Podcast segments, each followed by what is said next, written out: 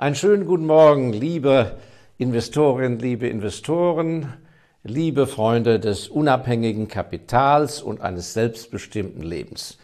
Ich äh, freue mich jeden Freitag, wenn ich zu Ihnen sprechen darf. Das ist wirklich ein Highlight der Woche für mich. Sie wissen ja, dass ich vollberuflich äh, Geldanleger bin und ähm, äh, die, der, die Energie ist aber immer da, sobald ich das Gefühl habe, dass ich etwas Brauchbares Ihnen liefern kann, etwas mit einem Nutzwert. Ja, und das ist das Stichwort für heute. Ich möchte Ihnen zu drei Punkten, nämlich steigende Zinsen, Inflation und einer möglichen Rezession, möchte ich einfach zwei, drei Gedanken jeweils geben, die Ihnen vielleicht weiterhelfen können, sofern Sie sich mit dieser Thematik und Ihrem Geld damit beschäftigen. Gut, fangen wir an. Steigende Zinsen. Was macht man bei steigenden Zinsen? Oder worauf muss man achten, wenn man Aktien hat? Bei steigenden Zinsen ist es wichtig, dass Sie sich wenn wir jetzt mal rein auf der Zinseinkunftsseite Seite bleiben, wir kommen ja aus einem Umfeld, wo es Nullzinsen oder zu zahlende Negativzinsen gab, ist wichtig, dass Sie nicht sofort in den ersten Waggon springen, der in den Bahnhof einfährt. Sprich, oh, jetzt gibt's schon ein Prozent oder zwei Prozent. Sie dürfen in diesen Waggon einsteigen, aber nur kurz. Denn es kommen ja bessere Waggons. Daran denken viele Anleger nicht. Das heißt also, nehmen wir an, die Bank offeriert Ihnen, dass es für Festgeld jetzt so und so viel Prozent Zinsen gibt. Dann legen Sie um Gottes Willen nicht das Geld auf ein Jahr fest, sondern erstmal auf drei Monate. Denn wahrscheinlich werden Sie nach Ablauf von drei Monaten einen höheren Zins bekommen. Und nach Ablauf von den drei Monaten auch, sofern das von der amerikanischen Reservebank, von der Federal Reserve, sofern die mit ihren Anhebungsschritten weiter den Takt für die Zinsanhebungen der Welt machen. Also ein ganz wichtiger Aspekt und das Gleiche gilt auch, sofern äh, Anleger unter Ihnen in Anleihen investieren wollen, dann bitte nicht gleich, nur weil plötzlich endlich es mal wieder zwei, drei Prozent gibt, nicht in zehnjährig langlaufende, sondern maximal in kürzere Anleihen, am liebsten nur erstmal Festgelder, sofern überhaupt Ihnen ein gescheiter Zins geboten wird, bei allerbester Bonität, ist ja ganz wichtig. Warum? Es ist so, das werden viele von Ihnen ja wissen, wenn das Zinsniveau steigt, fallen die Preise, fallen die Kurse für die alten Anleihen. Das ist ein zwangsläufiger Mechanismus, wir spielen es mal geistig durch. Nehmen wir an, Sie zahlen jetzt 100.000 Euro für eine Anleihe, die 3% bringt. Das heißt 100.000 Euro 3%. Wenn jemand demnächst aber für 100.000 Euro 4% bietet, ja, dann wird Ihnen niemand mehr 100.000 bieten für eine dreiprozentige Anleihe. Die bringt ja ein Prozentpunkt weniger. Das heißt, wer die 3% Anleihe neulich gekauft hat, der schaut dann auf seinen Kurszettel und sieht, oh, wenn ich die Anleihe jetzt zwischendrin verkaufen müsste, bekomme ich nicht mehr 100.000, sondern nur noch 95.000 oder 90.000. Am Ende der Laufzeit, aber bei langlaufenden Anleihen ist das zehn Jahre, bekommen Sie ja dann den vollen Betrag Ihrer 100.000 wieder. Aber die ganze Zeit, die ganzen zehn Jahre, haben Sie ja diese drei Prozent eingebunkert. Während andere, die später Anleihen gekauft haben, die haben dann vier oder fünf Prozent oder sechs Prozent bekommen. Allerdings später. Das heißt also im Klartext, im Zeitalter steigender Zinsen steigt man langfristig in eine lange Festgeldperiode oder in eine langlaufende Anleihe wann ein? Wenn man das Gefühl hat, jetzt hat das Zinsniveau seinen Höchstpunkt erreicht und wird nicht weiter steigen. Und das wird man mitbekommen in den nächsten zwei, drei Jahren. Es sei denn, dass wir Hyperinflation bekommen oder sehr atypische Verhältnisse, denn es gibt traditionelle Niveaus. Und das möchte ich jetzt auch einmal sagen zum Zinsniveau. Dass die Zinsen steigen, wird ja von vielen Medien, von vielen Instituten, institutionellen Analysten und so weiter für Angst und Schrecken verwendet. Oh Gott, die Zinsen steigen. Oh Gott, oh Gott. Das ist natürlich ein ganz großer Blödsinn, denn wir bewegen uns ja nicht von einem normalen Zinsniveau in astronomische Höhen, sondern wir haben Gott sei Dank steigende Zinsen. Das sage ich als Fulltime, Fulltime-Aktionär und Anteilseigner von Firmen. Gott sei Dank kommen wir aus dieser atypischen Phase des Nullzinsniveaus endlich heraus in eine normale Zeit, denn das Nullzinsniveau war ja eine Erfindung der Zentralbanken, nicht zur Ankurbelung der Wirtschaft, sondern um Staatsdefizite möglichst preiswert gestalten zu können. Und es hat in den Jahrhunderten und Tausenden ganz selten, wahrscheinlich überhaupt nie, eine Phase gegeben, wo man für seine Ersparnisse keinen Zins bekommt. Denn nicht jeder kann und will Aktionär sein. Und nicht jedes Vermögen muss komplett nur in Aktien und Cash und Gold sein, aber auch Anleihen haben, trotz der Inflationsgefährdung, ihre Berechtigung. Die nennen sich auch Rentenpapiere und so weiter. Von daher ist das Zinsniveau auf dem Weg in eine normale, traditionelle Phase zurückzukehren, sodass der Sparer einen Zins bekommt, egal ob per Termingelder oder äh, Sparbriefe und wie auch immer, da muss es auch wieder hinkommen. Und genauso bekommen Leute, die den Firmen als Fremdkapitalgeber auftreten, bekommen sie auf die Anleihen, die auf die Obligationen einen Zins, einen festen. Und genauso können die Aktionäre völlig beruhigt sein, denn wenn eine Firma ordentlich wirtschaftet, war sie von jeher immer in der Lage, ja auch vor kurzem noch, einen normalen Zins für ihre Kredite zu bezahlen, mit denen sie das Warenlager oder äh, Maschinenanlagen langfristig finanziert. Und zu diesem Stichpunkt jetzt, worauf, das war jetzt einmal das Thema Anleihen, jetzt kommen wir zum Thema, worauf muss ich achten, wenn ich mein Aktiendepot anschaue. Und das machen wir in unseren Fonds ja auch. Was für Firmen stehen besonders gut jetzt da bei steigenden Zinsen? Weil alle reden da die Aktienkurse runter wegen der steigenden Zinsen. Was für ein Unsinn. Da müssen wir an zwei Firmengattungen denken. Die eine, das sind Firmen, die haben gar keine Bankverbindlichkeiten mehr, sondern haben Netto-Cash-Überschuss.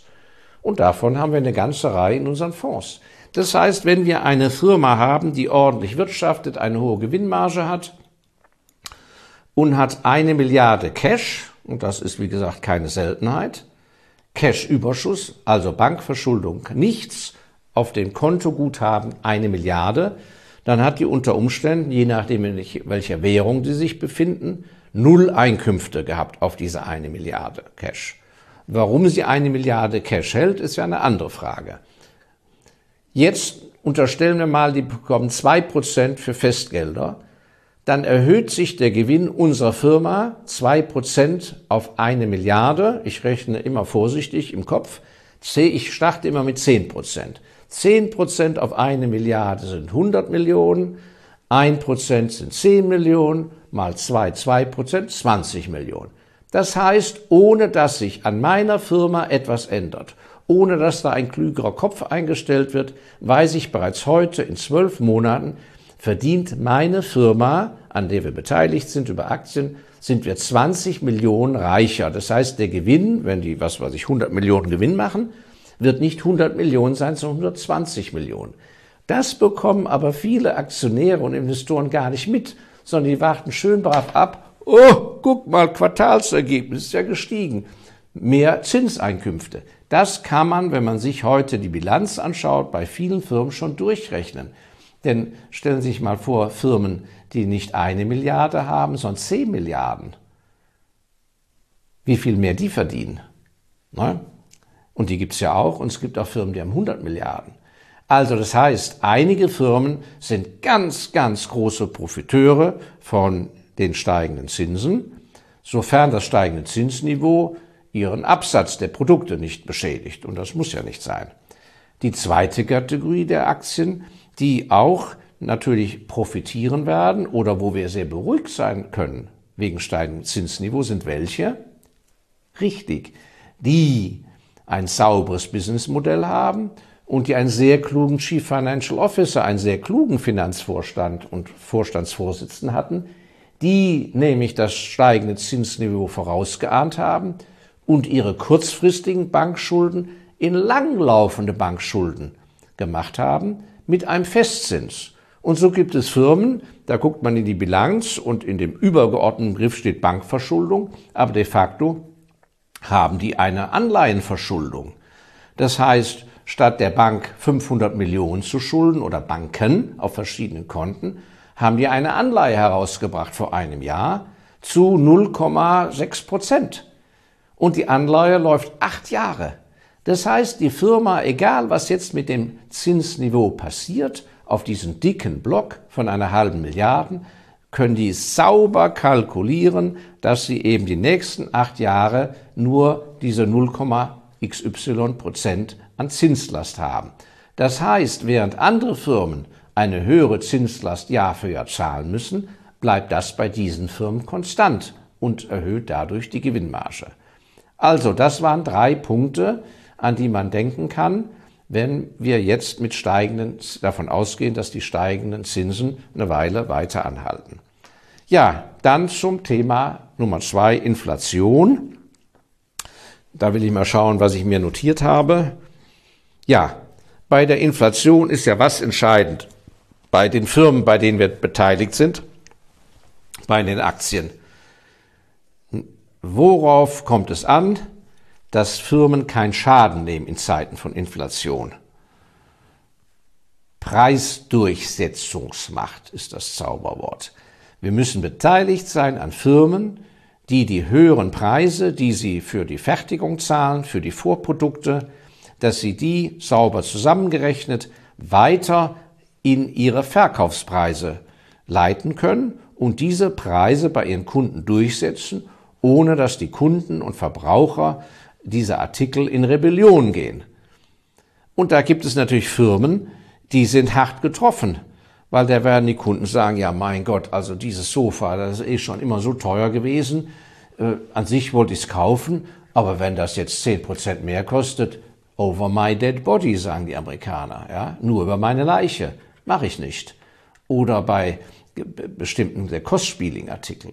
Es gibt aber Firmen, die haben eine so starke, und da müssen wir darauf achten, Markenstellung oder Marktführerschaft. Da gibt es gar keine Diskussion, da gibt es vielleicht gar keine Alternative. Oder aber bei, ähm, bei äh, der, der Loyalität der Marke gegenüber stört das die Leute nicht und sagen, na ja gut, alles wird eben etwas teuer. Und das Entscheidende ist, dass die Firmen das bei dem Kunden durchsetzen können. Ja, und der Kunde zum Beispiel bei Verbrauchsartikeln, Markenartikeln, sagen wir mal wie Hautcreme, ist, ist, ist einerseits der Verbraucher, der Endkonsument, aber der wichtigste Schritt, um den Preis durchzusetzen, ist ja überhaupt erstmal die Hürde der, ist der Einkäufer der großen Drogeriemarktkette. Und das, diese Preise durchzusetzen, schafft natürlich nur wer, der einen hohen Marktanteil hat.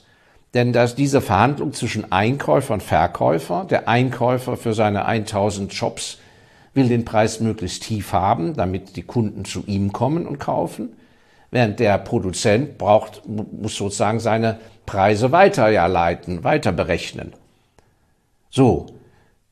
Und dann ist das äh, so ein Spiel äh, mit äh, praktisch Erpressung hin und her. Dann sagt der Einkäufer, nee, also wenn Sie hier um 12 Prozent den Preis erhöhen, dann heißt es, werden sie ausgelistet, dann fliegen sie aus dem Regal. Und wenn Sie einen kleinen Marktanteil von 5% haben mit Ihrem Produkt oder unsere Firma, dann schmeißt er Sie auch raus. Wenn, sie auf, wenn, wenn der Verkäufer auf 12% Preiserhöhung besteht und sagt, ich kann auf dich verzichten, ich habe ja andere Sachen im Regal.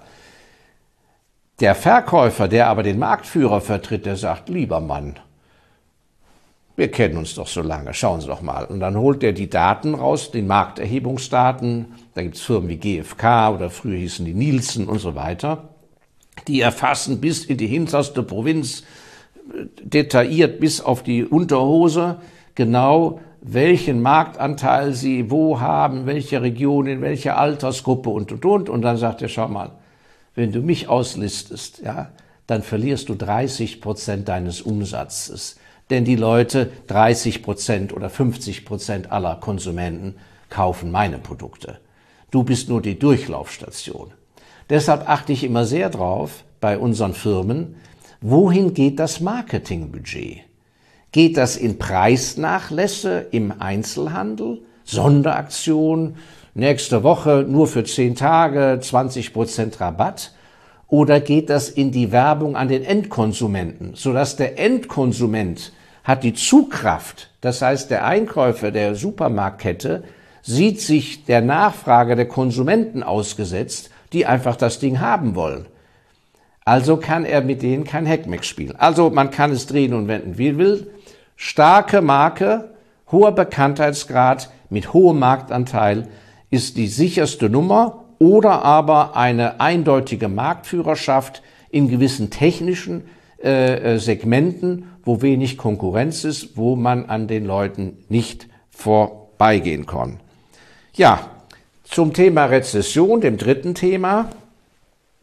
Welche Firmen mit welchen Produktgruppen, Business-Segmenten kommen durch eine Rezession besser durch? Das ist auch hier ganz klar. Ah, das ist auch ein Schwerpunkt, auf den ich in meinem Fonds von jeher gesetzt habe. Verbrauchsartikel laufen besser in der Rezession als Gebrauchsartikel. Gebrauchsartikel können zum Beispiel sehr lange halten. Nehmen wir mal ein, ein, ein Papierkorb, ein Mülleimer. Ja, wenn ich den noch habe und der, der bricht nicht auseinander und es ist Rezession äh, äh und die Leute sind nicht in Kauflaune, dann wird jetzt eben kein neuer Gummimülleimer gekauft. Bei Verbrauchsartikeln, Zahncreme, Seife, Reinigungsmittel, Geschirrspülmittel,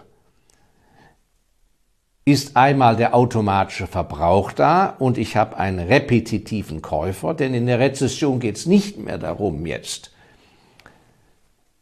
ob ich große Wachstumsraten habe. Es geht um das Überleben, die Überlebensfähigkeit der Firma. Das heißt, ich bin interessiert, in Firmen engagiert zu sein, die profitabel sind, die aber die Chance für eine sehr hohe Krisenresistenz haben, auch eine starke Krise. Und da gibt es eben ein, ein Spektrum, sozusagen, wenn ähm, die Kaufkraft nachlässt und Rezession ist, dass eben auf dem Weg nach unten gewisse Kaufgewohnheiten werden aufgegeben. Der neue Perserteppich wird nicht gekauft, das Badezimmer wird nicht renoviert.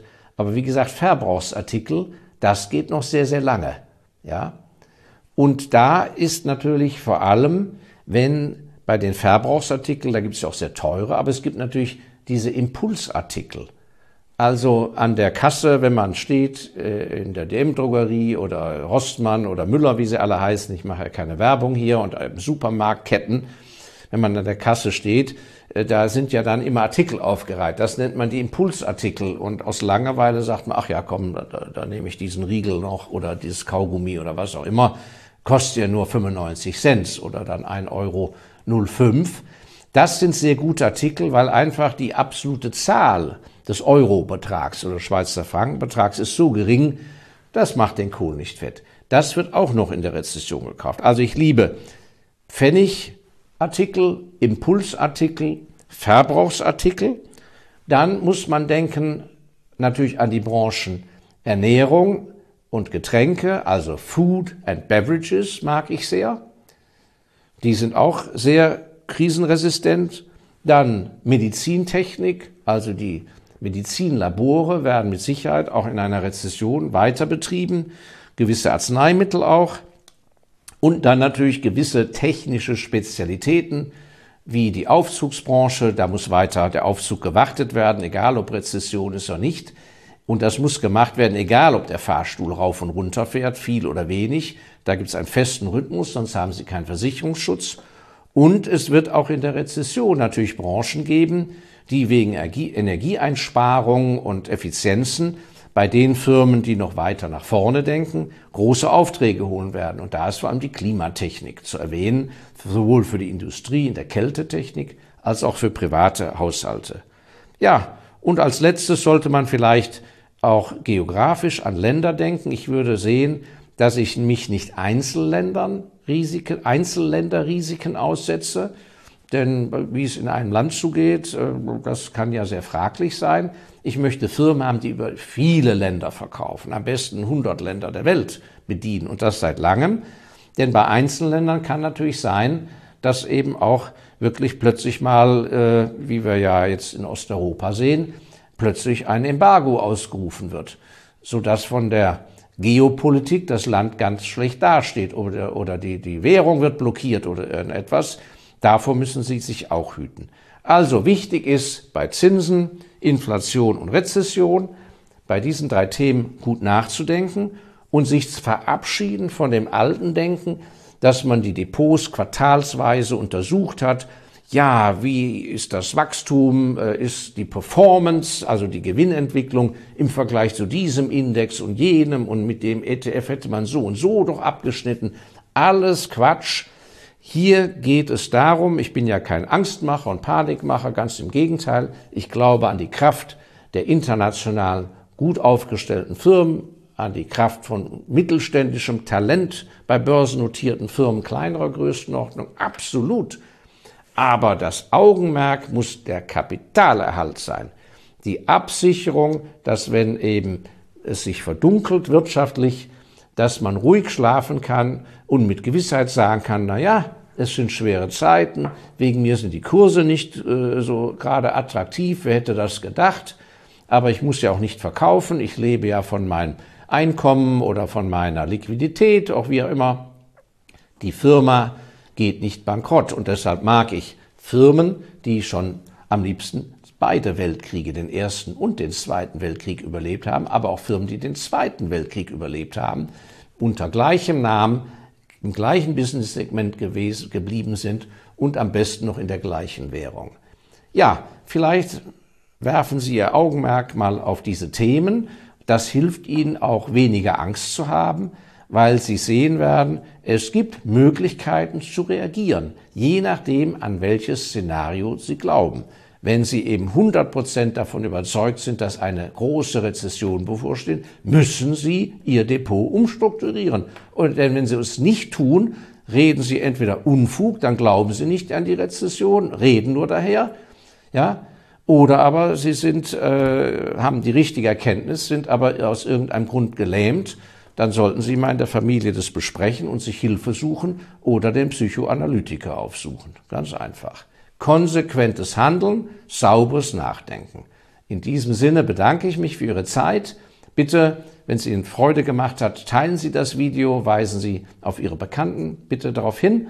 Und sofern noch nicht geschehen, bitte abonnieren Sie unseren Kanal. Sie wissen, wir haben leider keine Lobby, wir unabhängigen Kapitalbesitzer, wir haben keine Lobby und wir müssen gegenseitig sehen, dass wir unser Kapital schützen. In diesem Sinne, alles Gute, Ihr Markus Eldesser. Thank you.